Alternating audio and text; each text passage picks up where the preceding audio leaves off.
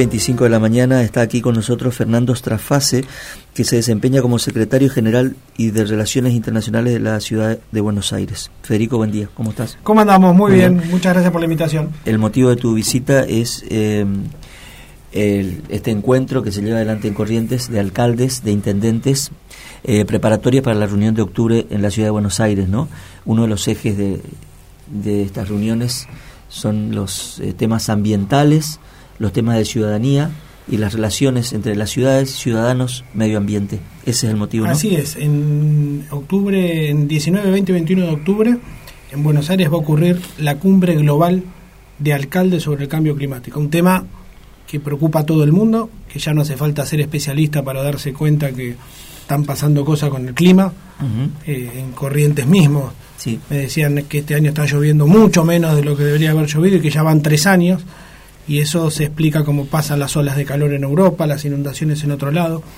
Eh, y cuando Buenos Aires salió elegida, a partir de, del liderazgo de Horacio Rodríguez Larreta para ser la sede de la cumbre global, Larreta le propuso a este organismo internacional que Argentina tuviera su propio camino federal a la cumbre, es decir, una posición de las ciudades argentinas y por eso desde abril de este año en distintos lugares del país están ocurriendo reuniones de intendentes de ciudades de distintos lugares del país y hoy es la última antes de la, de la cumbre aquí en Corrientes, liderada por el, el, el intendente Tazano, que va a reunir a 70 intendentes de todo, yo diría, el norte grande para discutir estos temas.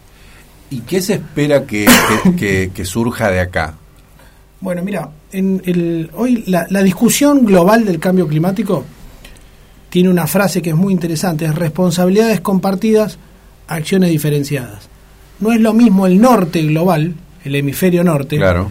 que originalmente fue el que generó las primeras grandes emisiones, que el sur global, donde estamos nosotros, que estamos en plena vía de desarrollo. Entonces, una de las temas que las ciudades argentinas discuten es cómo trabajamos para contribuir a la a, a bajar la temperatura global y emitir menos, pero al mismo tiempo no limitamos nuestras posibilidades de desarrollo. Eso supone, entre otras cosas, acceder al financiamiento para poder hacer la transición energética, la transición de infraestructura. Eh, entonces, la discusión global tiene que estar informada por una posición del sur global. Eh, y en materia específicamente de Argentina, se están trabajando las ciudades un compromiso eh, con metas muy concretas de cómo se proponen bajar el nivel de emisiones de acá al 2050. Es, es, es eh, sí, Carlos. No, me parece que es muy importante ciudades, ciudadanos, este vínculo. Claro. Esto no es posible solamente como una acción estatal, sino el, si no tiene un acompañamiento de la ciudadanía como tal, digamos, como construcción y como, eh, digamos, como forma de vincularse con los otros. Y mira, te pongo Esta el ejemplo clave, ¿no? para llevarlo todavía a una unidad más chica. Te pongo el ejemplo de mi casa. En mi casa los que más empujan que separemos los residuos, que generemos menos residuos, que separemos, eh, que tengamos más conciencia del uso del agua, son mis hijos. Eh, y yo también, por supuesto, y, y, mi mujer somos personas informadas, pero eso está pasando en todo el país. ¿eh? Las generaciones jóvenes uh -huh. son cada vez más conscientes de que el clima o lo arreglamos entre todos o lo perdemos. Claro. Y las consecuencias, insisto, son muy evidentes para todos. En Europa acaba de pasar su ola de calor histórica más grande. Eh, insisto, ayer me contaban que, que llovió casi un poquito menos de la mitad de lo que debería haber llovido para mantener caudales hacia adelante. Eh, incendios, inundaciones, eh, están pasando cosas con el clima que hay que hacer algo. Eh, Fernando, de ese tema vamos a hablar hoy, más tarde, mañana vamos a seguir hablando. Pero a mí me gustaría, ya que estás acá y no te tenemos este, todo el tiempo, y este, también contarles un poco a la audiencia que, que Fernando, más allá de esta cuestión específica, maneja un amplio espectro, digamos, de la cuestión relacionada con, con, con las di, lo, los distintos tipos de políticas que desarrolla este Rodríguez Larreta y a mí me gustaría poder hablar un, un poco de política también, ¿no? De a, a propósito de lo que está eh, de lo que está sucediendo, cómo estás viendo esta esta actualidad, esta coyuntura nacional con esta esta cantidad de temas que se desarrollaron en un corto plazo y que están modificando incluso las agendas. Empecemos por el atentado a Cristina Kirchner, empecemos por eh, la causa, sigamos por la causa de vialidad, este, por lo que pasó anoche en el Senado. ¿Qué, qué, qué pasa? Y yo lo primero que te diría que ocurre es una disociación muy grande entre lo que una parte de la política discute y eso que a la sociedad le importa. Eh, ¿Cuáles son los problemas de, de la gente? La inflación, la falta de trabajo, en muchos lugares del país la inseguridad. ¿Qué discute la política? Y la- el gobierno te propone discutir el cambio en las reglas de juego de la competencia política a mitad de camino, cuando, cuando el partido se está empezando a jugar, me refiero al Las cambio de las PASO. pasos. Te propone discutir la integración de la Corte Suprema. Hay una vacante sin llenar hace un montón de tiempo y quieren agregar otras 11.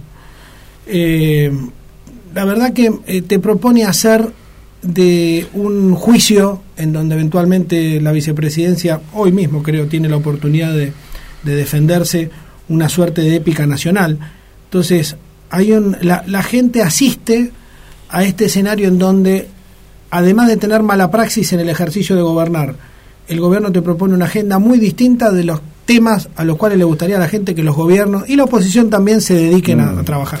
Pero este es un tema que no es nuevo además, ¿no? Me parece que esa disociación viene, viene pasando, ahora tal vez lo que se ve es que se, se ha acelerado, o, o, ¿cómo lo ves?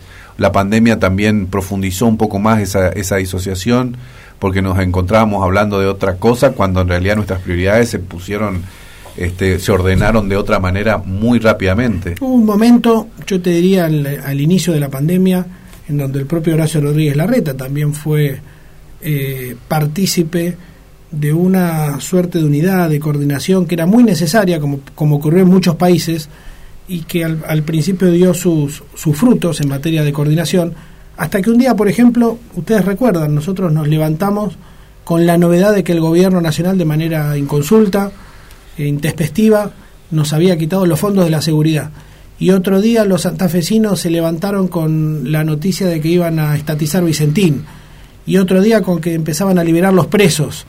Eh, el gobierno nacional, que nunca tuvo un plan, y de hecho el, el presidente, ¿se acuerdan? Se jactó en algún momento de no tener un plan como si fuera un atributo del buen gobierno, hizo después de, de la improvisación un método y así llegamos a tener un nivel de inflación único en el mundo, somos Mm. una excepción hoy en ese tema, falta de crecimiento, falta de inversión, eh, hay un, un- como una vocación de disociar el gobierno de la agenda que de verdad preocupa a la gente. ¿no? Bueno, en ese sentido, en ese sentido, de las dirigencias por un lado y las y la, y la gente por otro. Eh, me parece que las dirigencias se comportan de manera inercial casi, ¿no? Se comportan como siempre ha sido. Y me parece que en algunos casos notamos, yo noto, que el PRO intenta eh, salir de esa lógica, como por ejemplo esto que usted hizo en esta convocatoria a mitad de año, esta convocatoria abierta en el programa Te Votarías. Mm. ¿Puedes contarnos de qué se trata? Bueno, eso eh, es un programa del PRO de la ciudad de Buenos Aires Sí. eh, que busca abrir la política. Mm. que el PRO es un partido muy importante en la configuración del sistema político argentino, pero relativamente nuevo en la historia política argentina. Eh, y, y como tal, uno de sus grandes aportes a la política fue la renovación dirigencial, la posibilidad de abrir la política a gente que no necesariamente toda la vida había hecho política. Entonces, en el PRO de la Ciudad de Buenos Aires se nos ocurrió que era una oportunidad continuar con esta vocación aperturista y abrir a la, política a personas que quieren acercarse y no saben cómo.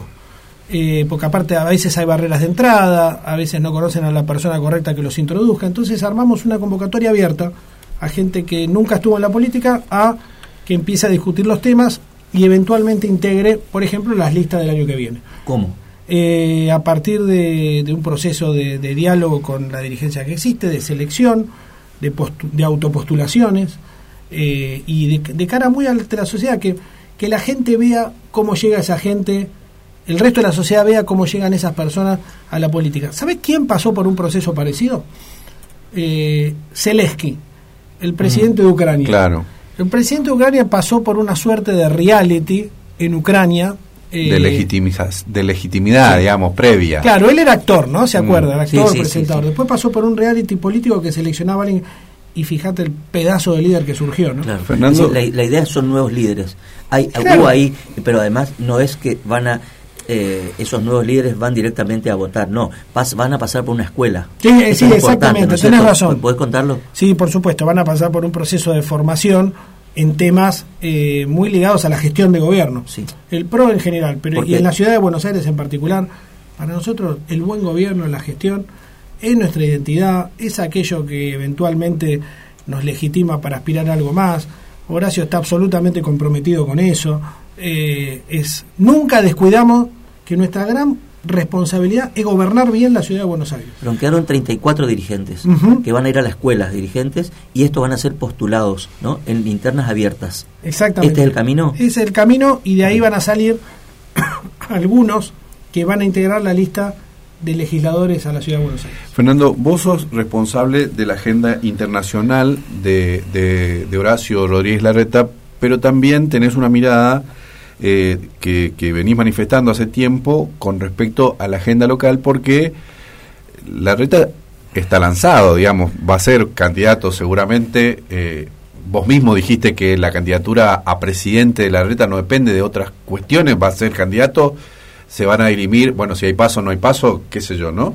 Pero nosotros tenemos un problema que es un problema muy grave que, que tiene que ver con, con, la grieta, este, que le sirve, depende del momento, a, distintos sectores. Eh, ¿Cómo hacemos? ¿no? ¿Cómo hacemos? Porque hay que ganar la elección, pero después hay que gobernar. Este, este gobierno, por más bien que termine, deja problemas muy graves que, que te van a tener que resolver, la cuestión, como decías vos, la cuestión económica, eh, la inflación, el desempleo, eh, una proyección de futuro, la inserción en el mundo, es decir, todos temas que son cruciales, digamos, para poder encaminar. ¿Cómo equilibramos ahí y cómo generamos nuevos consensos para, para poder avanzar en un esquema, digamos, más o menos donde nos pongamos de acuerdo? Mira, vos dijiste algo en tu introducción la grieta es un, para algunos es un buen negocio, para la política a veces es un buen negocio para ganar una elección, es un muy mal camino para que la Argentina se desarrolle. ¿Hace cuántos años vivimos engrietados y bien no nos fue? Eh, de hecho, la Argentina vive un péndulo que ni siquiera se queda en el mismo lugar, cada vez va más para abajo. Eh, y además hoy tenemos, dice Horacio, ¿no? La reta, transformaciones tan grandes por hacer que no alcanza estrictamente con los votos que te da una elección para ser eventualmente presidente. Necesitas, la Argentina necesita un consenso más amplio que lo que estrictamente necesitas para gobernar. Eh, entonces, en el camino a ganar la elección, eh, vos tenés que ganar de una manera que eventualmente te permita convocar a algunos de los que perdieron el día que ganaste. Porque si vos ganás la elección este, señalando con el dedo en términos irreductibles a cualquiera de tus adversarios, nunca vas a poder después convocarlos para que integren ese consenso más amplio. Horacio lo está planteando hace tiempo, él cree en eso, es un hombre de diálogo, nunca lo van a ver adjetivar de forma impropia a un adversario circunstancial, eh, y además, eh, y, cada vez más, con más convicción, planteando cuáles son los temas, las reformas que hay que hacer. Argentina necesita un plan de estabilización económica urgente. No hay país en el mundo que se pueda desarrollar, invertir, eh, armar como oportunidad económica, aunque tenga las oportunidades para hacerlo, con el nivel de inflación que tenemos, de déficit. Y después necesitamos otras reformas para el crecimiento, laboral, fiscal. Y ahí tenés que negociar con gente que no necesariamente va a elecciones, digamos, ¿no? Porque están los sindicatos, están los empresarios, están... Y, y todo eso, ese diagnóstico está, pero a la hora de la verdad, esa mesa no se puede conformar y no se puede sostener además pero el mundo también te muestra, efectivamente la Argentina viene mordiéndose la cola con ese tema, pero el mundo te demuestra que hay, hay ejemplos que lo lograron. Hace poco, hace unos meses, con Horacio fuimos a Israel, un país que a mediados de los 80 tenía 500% de inflación anual. Nosotros nos quejamos porque aparte es altísima la que tenemos, pero ellos tenían 500.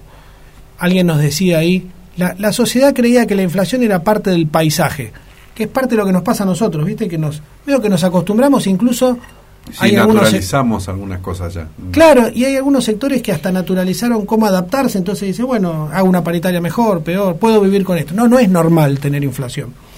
Eh, ¿Qué hicieron? Hicieron un acuerdo liderado por Simón Pérez, les recomiendo si no lo vieron el documental de Netflix. Brillante. Brillante. Conmovedor además. Eh, Simón Pérez lideró ese acuerdo amplio que a mediados de los 80, en menos de un año, llevó la inflación a un dígito y a partir de esa época Israel tiene 2, 3 puntos de inflación por año y ahora están preocupados porque tienen 5 anual. Ese es el liderazgo, ¿no? Y ese es el liderazgo. Ahora, Fernando, viste que hay gente que, así como, como lo apoya, hay gente que le baja el precio también a, Horacio, ¿no? Horacio no la, no, la tiene, no la tiene fácil porque también tiene una interna importante que se tiene que resolver. Eh, ¿cómo, transformar, bajo qué temas transformar a un intendente de la ciudad de Buenos Aires este, en, en, un, en un presidente de la nación? En un país como este, tan diverso, tan amplio, culturalmente eh, muy heterogéneo. Lindo punto, está, bueno la, inquietud. Eh, a ver, primero hay un atributo de buen gobierno y de buen gobernante que traspasa la frontera de la General Paz, ¿no? Eh, la verdad que la, valoración que hay de Horacio como buen gobernante, no solo gobernando bien la ciudad en tiempos normales, yo te diría, incluso durante la pandemia, para nosotros fue una prueba de, liderazgo, de templanza, eh, el cisne negro más importante que nos tocó vivir a todos, ¿no? Y hay una gran valoración de ese atributo de buen gobernante. Y después es bien importante, y Horacio lo toma muy a conciencia, prepararse para gobernar. Hace más de un año que Horacio empezó a discutir los temas, prepararse en, su entendimiento de la economía, de los sectores económicos, empezó a recorrer el país, por eso hoy al mediodía va a estar acá, y como está casi todas las semanas en algún lugar de la Argentina, escucha mucho. Hoy los políticos, el, músculo que más tienen que desarrollar es el de la escucha, entender qué es lo que la gente está buscando, eh, y de esa forma ir conformando una visión de país que después tiene, como todo liderazgo, la responsabilidad de hacer pedagogía con eso, de explicarla, de explicitarla. El, el, qué país y el cómo lograrlo, sobre todo. Y acá es donde tiene más eh, inserción su discurso de la idea del consenso ampliado para la Argentina. Estaba pensando esto que abriste eh, hoy esta conversación con esto de responsabilidades compartidas y de eh, acciones localizadas, ¿no es cierto? Estaba pensando que el punto es que y hablas del buen gobierno. Ahora, esto significa abrirse, ¿no es cierto?, al mundo. Es decir, ir por sociedades más abiertas, ¿no es cierto?, pero con soluciones locales. ¿Ustedes piensan cómo llevar adelante eso? Porque en realidad Argentina es un país muy cerrado sobre sí mismo, ¿no? Y lo que hay que hacer es abrirse en el sentido pues digamos, una sociedad abierta, ¿no es cierto? Esto es lo que nos hace falta. No cerrar las puertas de la ciudad, sino abrirlas ¿Cómo se, cómo se hace eso en una sociedad culturalmente como la nuestra? Primero, con una convicción muy fuerte de que para la Argentina, ahí afuera en el mundo, hay más oportunidades que amenazas. Esta idea de encerrarse y vivir con lo nuestro es muy cortita y hace que hoy Argentina tenga el 15% de su PIB en exportaciones frente a cualquier país de la región que lo duplica eh, y algunos eh, tigres asiáticos que tienen el 70% de su PIB en exportaciones. Somos una economía muy cerrada. Y tenemos algunos motores posibles del crecimiento, alimentos, energía, minería, turismo, industrias basadas en el conocimiento, que requieren una Argentina abierta al mundo, integrada eh, productivamente al mundo. Por eso fue importante el acuerdo Unión Europea-Mercosur, porque nos abre un mercado enorme. Por eso es importante una política exterior que genere confianza en las economías y los países que son complementarios con nuestra producción eh, y no que se distraiga discutiendo si hay dictadura o, negando si hay dictadura en Nicaragua o en Venezuela o yendo a Rusia cuando no había que ir. Eh, la Argentina tiene en el mundo una enorme oportunidad. Hoy se habla de que la Argentina puede ayudar a alimentar y a este, cargar de gasolina y de litio para nuestros teléfonos mm. eh, al mundo. Ahora, eso requiere horizonte de largo plazo y mucha confianza internacional en los marcos de, imperio de la ley en la Argentina. Para situarlo en hoy, también requiere ciudades abiertas. Es decir, Glasgow no está lejos, está no, claro. Bueno, estuviste ahí. Mira, Hoy hay un concepto que está muy de, moda en el mundo, que es el de los nómades digitales, que se, surgió mucho durante la pandemia, que es este grupo de personas que van con su trabajo a cualquier lado porque lo llevan en su computadora y eligen vivir en un lugar del mundo donde les gusta. Bueno, ¿sabes qué lugares buscan? Buscan lugares con vibrancia cultural, eh, costaneras hermosas como esta, eh, lugares en donde haya diversidad y respeto por la diversidad, ni que hablar de prensa libre. No, no quieren vivir en sociedades, este, nadie elige ir a vivir en una sociedad oprimida, eh, todo lo contrario, se van de ahí. Fernando, te voy a hacer dos preguntas para, para ir terminando, porque tenemos, tenemos ya, ya estamos excedidos nosotros un poco en el tiempo. Eh, ¿Por qué corrientes? Eh, nosotros vemos también que hay como te voy a achicar, vamos a, achicar un poquito el, asunto. Vemos que hay, eh, se empezó a, danzar, ya la, campaña electoral empezó a danzar. Y este, ¿qué, ¿qué, te parece que es para vos, qué es para Horacio este, estar en cercanía constante con este, el gobernador de Corrientes, con, con Valdés? ¿Por qué eh, que cada tanto acá se sienten bien, aparentemente, juntos? Nos sentimos muy bien en Corrientes y, y admiramos muchísimo la gestión del gobernador Valdés y de, del intendente Tazano.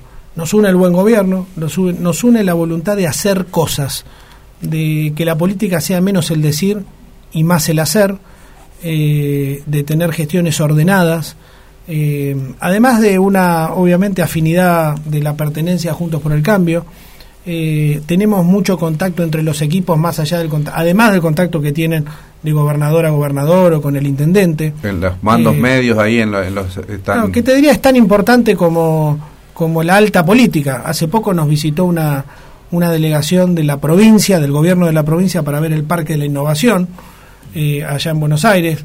Entiendo que estaban pensando para hacer algo parecido en la, en, el la vieja cárcel. Ahí funcionan barracas. Eh, ¿Eso tenés, eso tenés el centro de innovación en Barracas y hay uno, el parque de la innovación lo estamos creando al lado de la cancha de River, ah. donde era el tiro federal. Ahí va a haber un hub de empresas, universidades, aceleradoras. Va a ser como un polo nuevo de innovación para la ciudad. Entonces la, la, el intercambio y la afinidad, digamos, no solo personal, eh, funcional, es realmente muy grande entre las dos provincias. Y lo último es, este, si eh, finalmente ocurre lo que está, ustedes están diciendo, balbuceando en este momento, que es la eliminación de las pasos, ¿cómo crees que se va a dirimir la cuestión interna de, del PRO? Porque también tiene no solamente la, interna del PRO, sino este, eh, eh, el resto de los socios. ¿Cómo, ¿Cómo van a dirimir esas candidaturas pensando en, un, en una fórmula para 2023? Bueno, yo creo, con paso sin paso, la unidad de Juntos por el Cambio está absolutamente garantizada, reafirmada, eh, es una condición importantísima para poder gobernar efectivamente el país en el 23. Ustedes piensen que en el 2015 Mauricio llegó a la presidencia con 80 diputados y un quinto de los senadores, y cinco provincias con signo de Juntos por el Cambio. Eh, en el 23 podríamos llegar con la mitad de los diputados, la mitad de los senadores, y algunos dicen hasta 10 o 12 provincias con signo político de Juntos por el Cambio. Así que con paso sin paso, la unidad va a estar garantizada y el mecanismo se verá. Se, hay, hay antecedentes en la Argentina, me acuerdo en el 95 y el 99, de haber realizado internas abiertas entre partidos, se puede reproducir o se analizará si es el consenso y el acuerdo el mejor mecanismo, pero siempre en el, bajo el paraguas de Juntos por el Cambio. Gracias, Fernando. Que tengan buen día, muchas gracias. Fernando Ostrafase pasó por acá, nosotros nos vamos, estamos absolutamente excedidos, no sin antes decir que vamos a irnos con esta música que marcó a un montón de generaciones, elegimos particularmente, nosotros le prestamos mucha atención a la música en el programa, y esta canción la hizo Mike Rivas, un gran músico argentino, para Carlitos Balá. Chao.